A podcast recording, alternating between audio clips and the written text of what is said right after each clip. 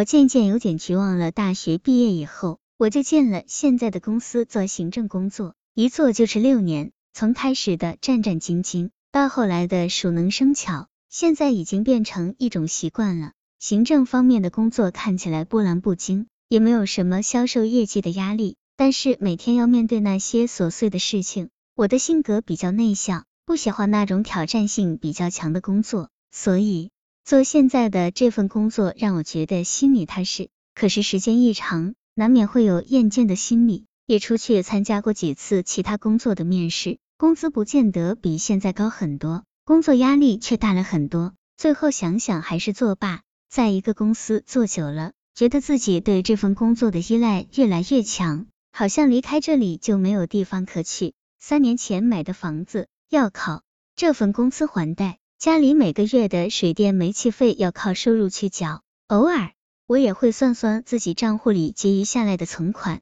还不够把剩下的房贷还清，这样认真工作的信念就会更加炽烈。在这个城市，我是孤独的，上班下班一个人和一间小小的房子，父母都在郊县，周末才会回去看一下他们，星期六睡个懒觉。然后回父母那里吃吃饭，看看电视。星期日吃过晚饭，带点菜回自己的房子，冰在冰箱里混一个星期。没有浪漫的故事发生，没有浪漫的爱情出现，我渐渐有点绝望了。又一个像主演那封的男人，在遇到苏杭以前，我的日子就是这样的，没有吃不饱穿不暖的危机，但是也没有激动人心的片段。我的心早在大学的那段恋爱结束之后，就渐渐枯槁了。我仍清晰的记得那个男生，怎么忘得掉呢？他很漂亮，像日剧里的主演内丰。在学校里，女孩子的目光注定围绕着他，当然其中也有我。大学里的我，一头长长的直发，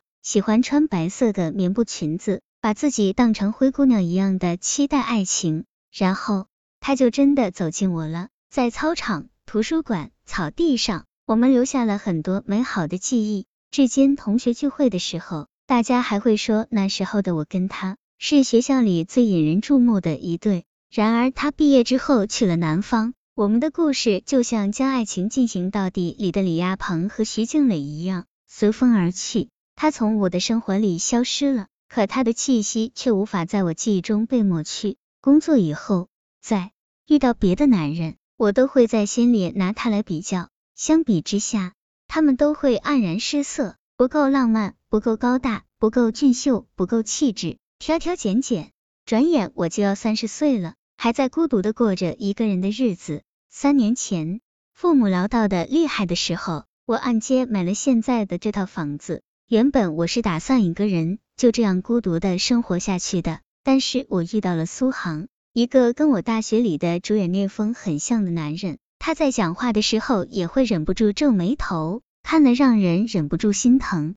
苏杭是二零零八年夏天跳槽进我们公司的，高挑的身材，智慧的谈吐，一下子就让我们这家男少女多的公司兴奋了起来。也是，OL 的生活和社交其实是蛮闭塞的，生活中一下子多出个抢眼的金牌王老五，谁能不兴奋呢？我也很喜欢悄悄打量苏杭。他那一说话就皱起来的眉头，让我产生好感和伤感，有点酸酸甜甜的感觉。苏杭的简历无可挑剔，本科毕业，MBA，在原来哪家公司做部门主管。他被我们公司挖来之后，升到副总的位置。他有没有结婚不太清楚，但起码现在他是单身的，因为在他的登记表上，家庭成员那一栏没有妻子孩子的信息。像苏杭这样的男人。大概早就习惯了女孩子的殷勤，面对公司里大大小小美女们的各种各样的暗示，他却好像没有反应，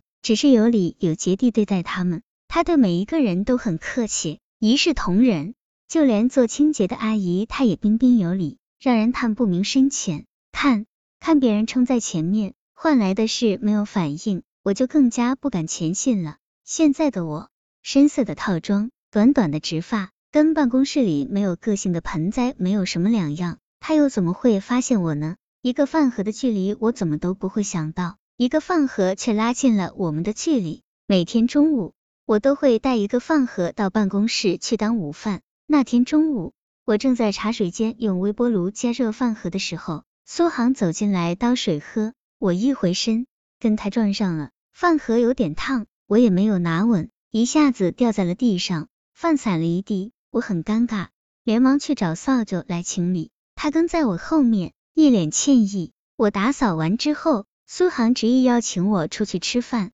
算是他弥补我的损失。本来我不想去，可是看着他。对我讲话的那种口气，还有他脸上的神情，我又想起了我的主演那封，心神荡漾中，便大着胆子同意了。